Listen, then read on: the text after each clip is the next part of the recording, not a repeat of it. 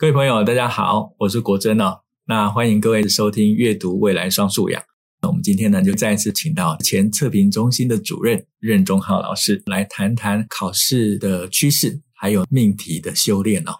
那在新课纲的素养导向的教学底下，我们的考试好像不再像过去一样，只是单一要看见成绩。其实考试在现在的教学现场上面，可能被赋予了功能。哦，以前好像就是检视学生的表现，可是现在考试也赋予了功能。那如果从 assessment 这个词来看的话，我记得有三个关于 assessment 的面向，一个是 assessment of learning，也就是评量学习的评量，那叫做学习评估。那另外一个呢是 assessment for learning，就是促进学习的评量。那另外一个是 assessment as learning，它本身呢就是作为学习的评量。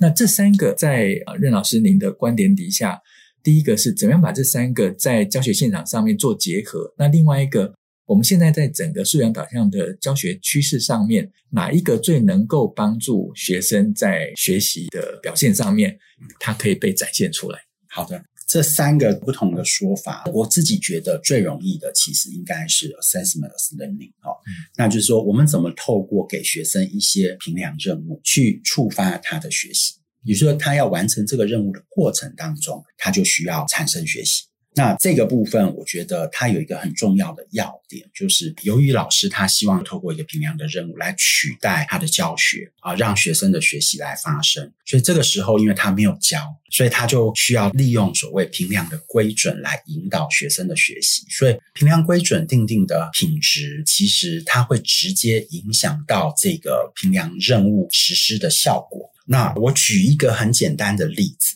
比如说有一次我在带这个规准研发的工作坊，我通常会要老师们他去举一个可能近期就会带的活动，然后我通常会要求老师写下这个活动的目标，再写下这个活动他要评量哪些面向，最后再根据这些不同的面向去定定出所谓学生表现的规准。那为什么要这样做呢？第一个就是说，为什么他要先去思考我这个活动的目的？啊，因为我们刚刚讲，不管你是教学或评量，最终都是要达成课程目标。所以，如果你不清楚你的目标是什么，那你可能最后评的东西跟你的目标不一样，可能就误导了整个学习的方向。第二个就是说，我们决定了面向，它一定要跟目标是吻合的。我记得有一次很有趣哦，我带了一个工作坊，然后里面有一一群体育老师，然后他们就选择了一个教学单元，叫做大队接力。然后他们就写下了这个大队接力单元的教学目标有两个，第一个是要培养学生的运动家精神，第二个是要培养学生喜欢运动的态度。然后最后他们的评量就是看学生大队接力跑几秒。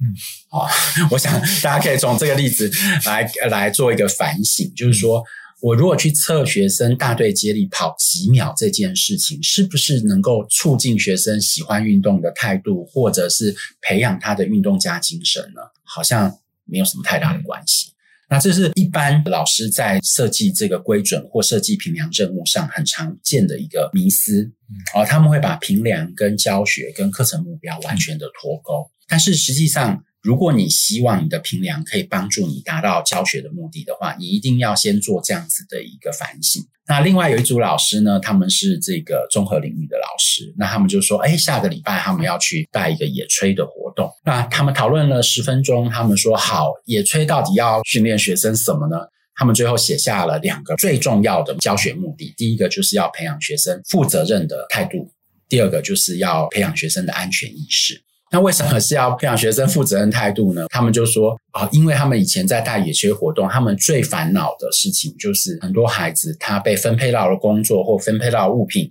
他就没有临时就没有带来，所以大家就要很短的时间就要去把这些材料备齐，所以就造成大家的困扰。那当然，野炊可能不是为了要训练孩子的烹饪技术。所以他们就觉得，诶，透过这样子的一个户外教学活动，去训练孩子的合作跟负责任的态度，这是一个很重要的面向。那第二个，就是因为户外教学安全还是最重要的，所以怎么透过这个户外教学去提升孩子的安全意识，他们觉得也很重要。当他写下这两个面向之后，他们就开始讨论说，那我要怎么评学生负责任的态度？再来就是我要怎么评学生安全意识？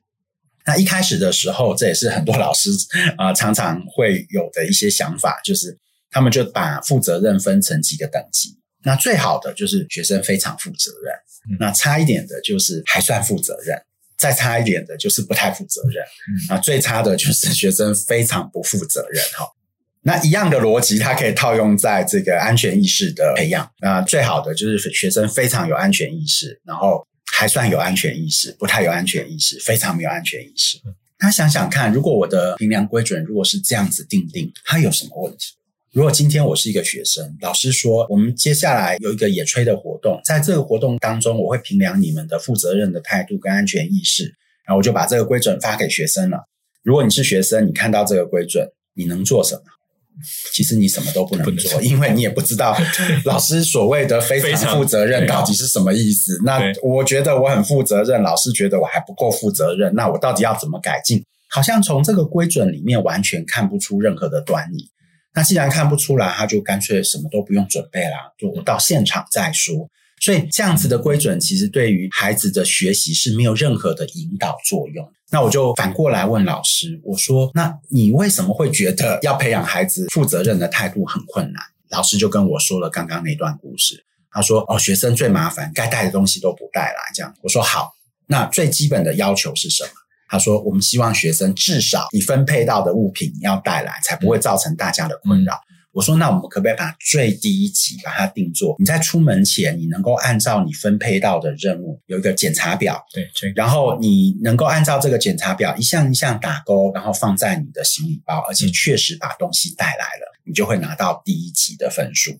那到了现场之后，你希望孩子做什么？他说：我们就希望孩子按照他工作分配的任务把它完成。”那我们第二分就是你按照你分配到的工作完成你的任务，你就会拿到第二分。那接下来他完成任务，我们还有没有更高的期许呢？然后老师们想了半天，就是说，嗯，那他或许还可以去帮他同组的或其他的人完成他们的任务。那我们就把它写在我的规准里面。如果你完成了自己的任务之后，还能够去协助其他的人完成别人的任务，那就是负责任的最高级。大家可以看到，如果我的标准是这样定定，学生就会很清楚。当他看到这个规准，他知道老师认为的负责任是什么样子的做法才叫做是最负责任的做法。那他就有一个学习的目标跟努力的目标。所以这样的规准就可以引导学生从事前的准备，然后任务执行的过程当中，还有他完成任务之后，他对自己的期许或老师知道老师对他的期许，他可以去协助别人完成任务。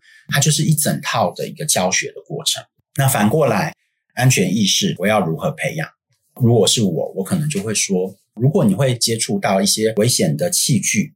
像刀具啦，或者是水源啊、火源啊，那你在事前有没有做好事前的安全检查？那如果有，那我们就会拿到第一分。可是换句话讲，老师，如果你要定这样的规准，表示你应该要有一套事前检查的 SOP。你不一定要教，但是你要有，要放在那边。学生你如果有看，而且也做了检查，那他就会拿到基本的分数。那如果你今天是负责水源、火源，还有一些危险器材的一些学生，那你在执行的过程当中有没有遵照使用的安全规则去做操作？如果有，那你就会拿到第二分。那同样的道理，你应该有一个使用的 SOP 放在那边。那最后，如果你前面的检查、使用的过程都按照了标准的程序，还是很不幸的发生了意外，你有没有按照意外发生的通报原则去做事后的紧急处理？那也是一样，你应该要有一套紧急处理的一个标准流程。那老师就问我一个问题，他说：“那万一没有发生那个意外，学生就拿不到最高分？”我就跟他说：“没有意外，我们就制造一个演习。”啊，这不就是我们常常做 CPR 演习、救火演习 它的目的吗？因为我就是要确保学生在意外发生的时候，他能够按照这样子的一个流程去做通报跟处理。那所以没有意外，我们就制造意外。好，所以这整个规准定下来之后，你的评量任务，即便老师不用教学，但是你的教学全部都包含在你的规准里面。所以这套规则，它就是扮演着老师教学的一个功能啊。所以如果我们只是写得很模糊，然后学生也不知道该做什么，然后最后啊让学生自评互评，其实就是把大家搞得很忙。可是你的教学效果其实也没有达到。那如果你定得很清楚，在自评的过程当中，你除了要学生给自己一个分数之外，或给别人一个分数之外，你还要他写出理由，就是为什么你给你自己两分，给别人三分，它是符合了我们的评分规准的哪一些证据？那请你把它指出来。那我们同时还可以训练到学生的分析跟评鉴的能力。所以，我们如果这些动作做得确实的话，那不仅引导了学生的学习，还可以同时训练到学生的高层次的分析的能力跟评鉴的能力。所以，它是一举多得。可是反过来，如果这些动作都没有确实的做到，真的常常我看到现场就是活动搞得很忙，然后忙完了之后，学习也没有发生。然后这些规准也没有发挥它应该发挥的功效，所以评量规准我觉得是在历程性评量里面非常重要的一个元素。这个部分如果操作的好，那我们的评量的目的跟教学的目标就比较容易达得到。嗯，那我觉得这个是老师他需要更多练习的一个地方。诶，那刚才任老师，其实你举了两个例子哈，把 assessment as learning 哦，就是作为学习的这种评量跟教学现场上面的落实讲得非常的仔细哦。那如果我总结一下刚才所讲的，第一个就是我很清楚我这个课程的学习目标，第二个是我要能够为学习目标定定可以被检核的学习表现。而所有的这些东西都清楚的时候，不管是学生自评、学生互评，甚至老师在旁边看，他都能够有一个很明确的 checklist。好，好，那这个是把任务当做一个评测的项目跟形式来看。诶，那可是另外一种评测，也是一开始我们讲的比较多的考试。在现在的素养导向的考试里面，如果它是真的是一个纸本上面要回答的问题的时候，它在规准上面是不是跟刚才老师您所谈的，实际上是大同小异，只是在形式上面有所转变？我们刚刚一开始有提到，因为我们在教育现场。不管是小考、段考、期中考、期末考，这些所有的考试，它都是在模拟我们的升学考试。所以，当然，如果是选择题，它可能就没有什么规准，但是你至少要知道这个题目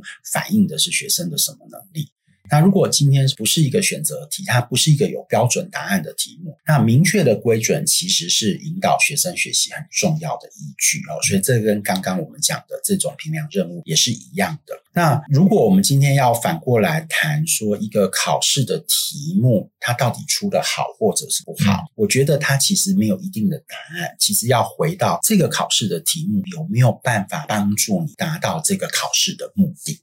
好，那我目前把它分两个阶段来看，哈，一个是国中升高中的会考，一个是高中升大学的学测、统测或指考。那我觉得这两个考试的目的性可能有一点点不一样。那高中升大学或者是技术型高中升这个技术学院的考试，它当然有非常强烈的目的性，就是要把学生选到不同的科系里面去。那当然，学生选学校，学校也选学生。那怎么样透过一个好的考试的机制，或者是考招的机制？能够像做媒一样，把适合的人放在适合的科系里面，它就是一个很重要的目的。那我们如果从这个角度来看，我们的考题出的合不合适？那我们应该要问的是说，这些考题到底有没有办法测出学生的重要的能力？尤其是对不同领域的科系而言。那现在的问题就是，我们的大学有两三千个不同的科系。为什么只看国英数社字？那国英数社字背后所反映的什么样的能力，是两三千个科系它共同都非常重视的能力？如果我们回过头来问这个问题，我想这个问题应该就比较容易去回答，嗯，就是什么叫做一个好的题目？那目前我当时在国教院测评中心的时候，帮教育部定定了所谓智力测验素养导向试题的两个基本的要素。那第一个要素，我们所定定的要素是所谓的真实情境下的真实问题。那当然，在这个要素定定的前提，就是它一定要是所谓的情境题。那这个是我当时很挣扎的一个点，就是说为什么要情境？我们在很多的国际评比上面，我们发现我们台湾的学生非常会考试，尤其是数学、科学。他的一般的这种考试解题表现都比其他国家表现要好。其实应该说，亚洲几个国家重视考试、重视升学的国家表现都非常的好。但是如果你去问台湾的学生说数学重不重要，或科学重不重要，大部分的学生告诉你，他觉得数学没什么用，科学好像也用不太到。那这就是一个很根本的问题。我常问老师说，如果你把学生教得很会考试，可是他说考完试之后，我再也不要碰这个科目。我们到底是成功还是失败？所以，尤其是如果我今天又不是念物理的学生，或念化学的学生，甚至念数学的学生，那我要考他数学，那我到底要看他的什么能力？是看他的计算能力，计算够不够快速，计算够不够准确吗？如果一个很会计算、很快速计算，然后每次都能够算对的学生，是不是就很适合来念我这个科系？我们应该要问这样子的一个根本性的问题。我记得在两年前，大学的学测因为数学十五积分的人太多了，最高等级分的人太多了，所以引发了一些争议。当然，它有背后技术性的问题，因为我们有一个在申请入学的三倍率的一个限制，所以当他数学分数高分的人很多的时候，通过那个申请门槛的人很多，所以各科系他就要决定，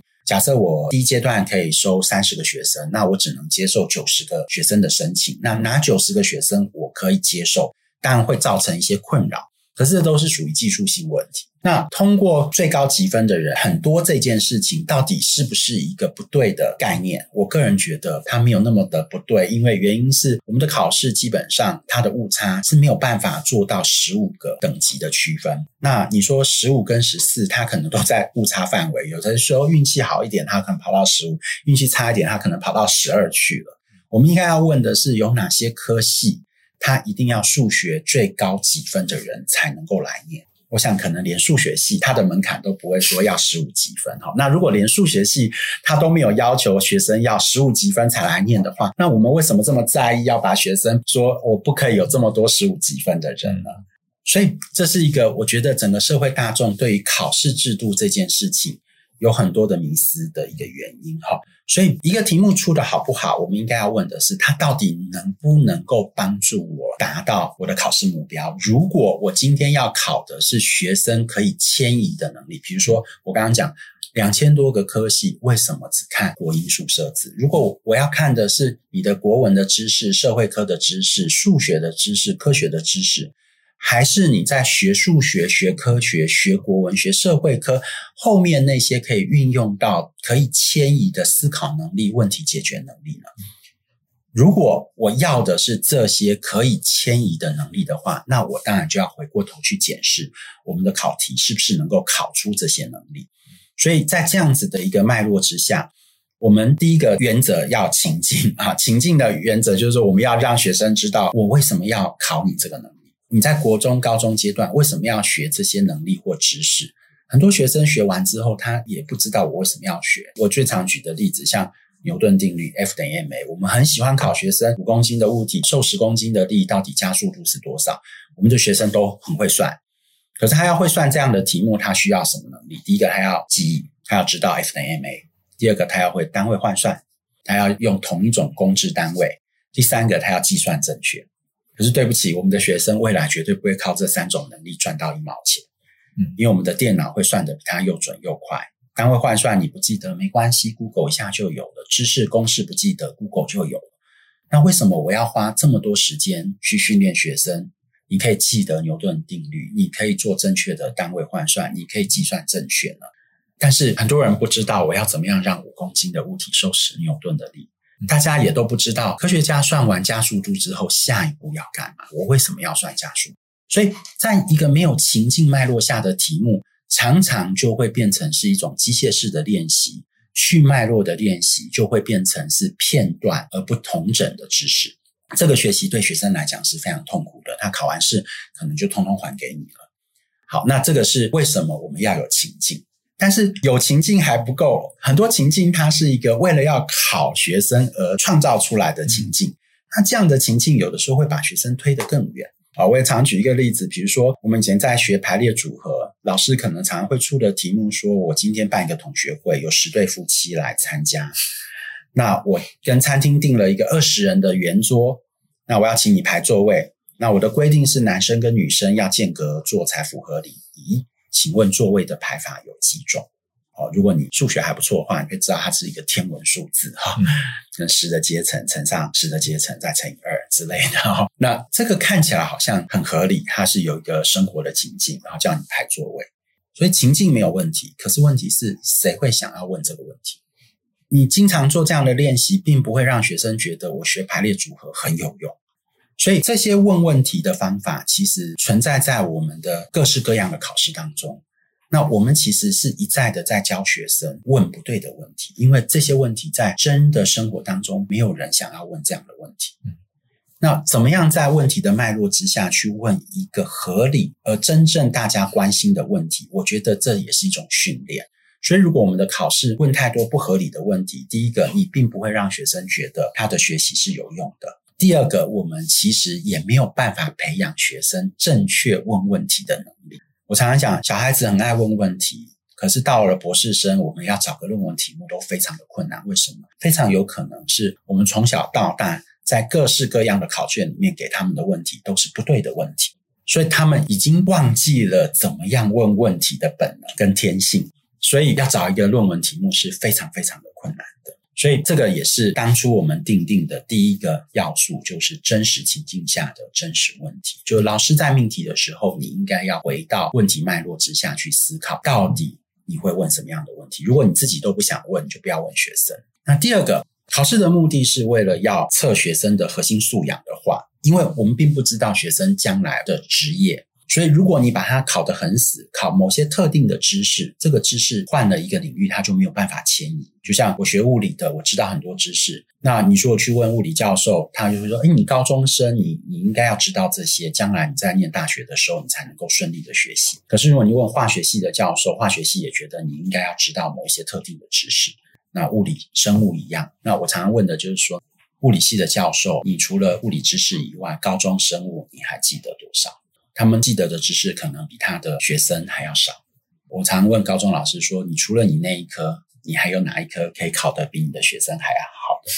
好，那所以可是你还是一样当老师嘛？哈，所以表示说那些知识并没有那么的重要，因为当你不再从事那个相关领域的工作的时候，那个知识是没有办法迁移。所以对我来讲，旧课纲跟新课纲在整个课程跟教学的理念上，它有一个很大的不同。以前我们是以概念的学习为主，我们认为有很多核核心的概念是学生应该要知道的。那我们透过很多的探究、实验，还有活动的历程，其实是为了要厘清这些我们希望教给学生的概念。可是，在新课纲的架构之下，因为我们预期到未来的世界因为变化太快速了，我们所谓重要的知识、重要的能力的转变也会很快。所以我们会反过头来，借由要让学生学习我们现在认为很重要的核心概念的过程。那我要讲现在认为的意思，说未来可能会被取代。但是我们透过这样子的学习的过程，反过来去训练他的学习力，也就是他的探究能力、他的问题解决能力。我们能够确保他在未来可以利用这些能力去学习他所需要的知识跟能力。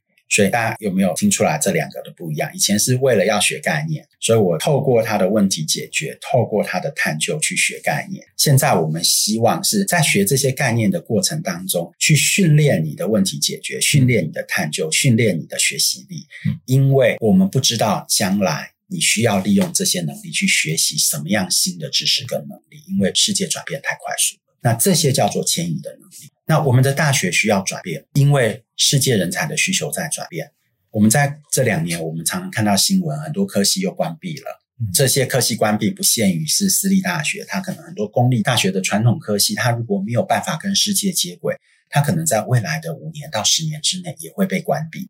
那在这样的过程当中，我们到底希望我们的学生具备什么样的能力？我觉得这个应该不言而喻，知识可能不是最重要的。但是能够不断学习新的知识或新的能力的能力才是最重要。我把它称之为学习力哈。那也是我纸笔测验要素的第二点，就是说我到底要透过这些情境来考什么？好，所以我认为所谓的题目出的好不好，最终还是要回到考试的目的。那在这一波新课纲，我们界定所谓素养导向的课纲，那它当然是预见了整个世界发展的一个趋势。由于这种数位科技变化的太快，发展太快，所以机械会取代人类的工作，所以有固定答案、制式流程的工作，大概终将被机械所取代。啊，就像我们刚刚讲的，你可以算得很快，你可以有一定的流程，这个电脑其实都做得比人脑好。哈，那反过来，它没有办法取代的，很可能是一些跨领域的能力。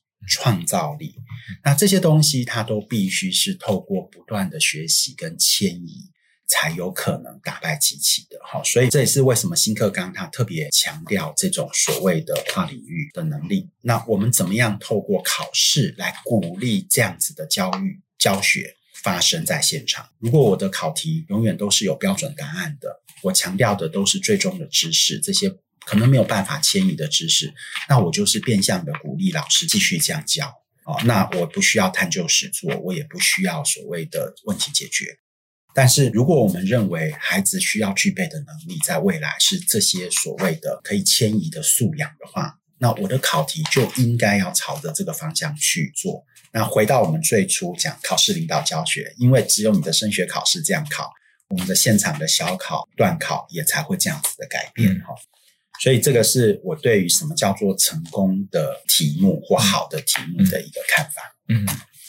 哇，我常听任老师啊、呃、谈考试哦，但是这是我第一次听到这么有限的时间里面把脉络讲得很清楚哦。我想，我们稍微回忆一下，今天我们一开始，我们是请教任老师关于考试，他怎么去看待考试这件事情，考试跟评量之间的差别。后来，任老师就开始展开了我们对于考试内涵的探究哦。从以前我们只是想从成绩来了解学生过去学习的成果，后来进入到如何在评测里面带动学习。同时，呃，了解同学，也同时了解我们在教学现场上面的这个呃设计是不是达到学生学习的效果。所以，只是单纯一个考试，可是当它放到教育现场上面，尤其是扣上真实情境与真实问题来当做整个评量的设计，跟衔接到真实生活的关系哦，那我想考试它就不再是过去只是单纯看成绩哦。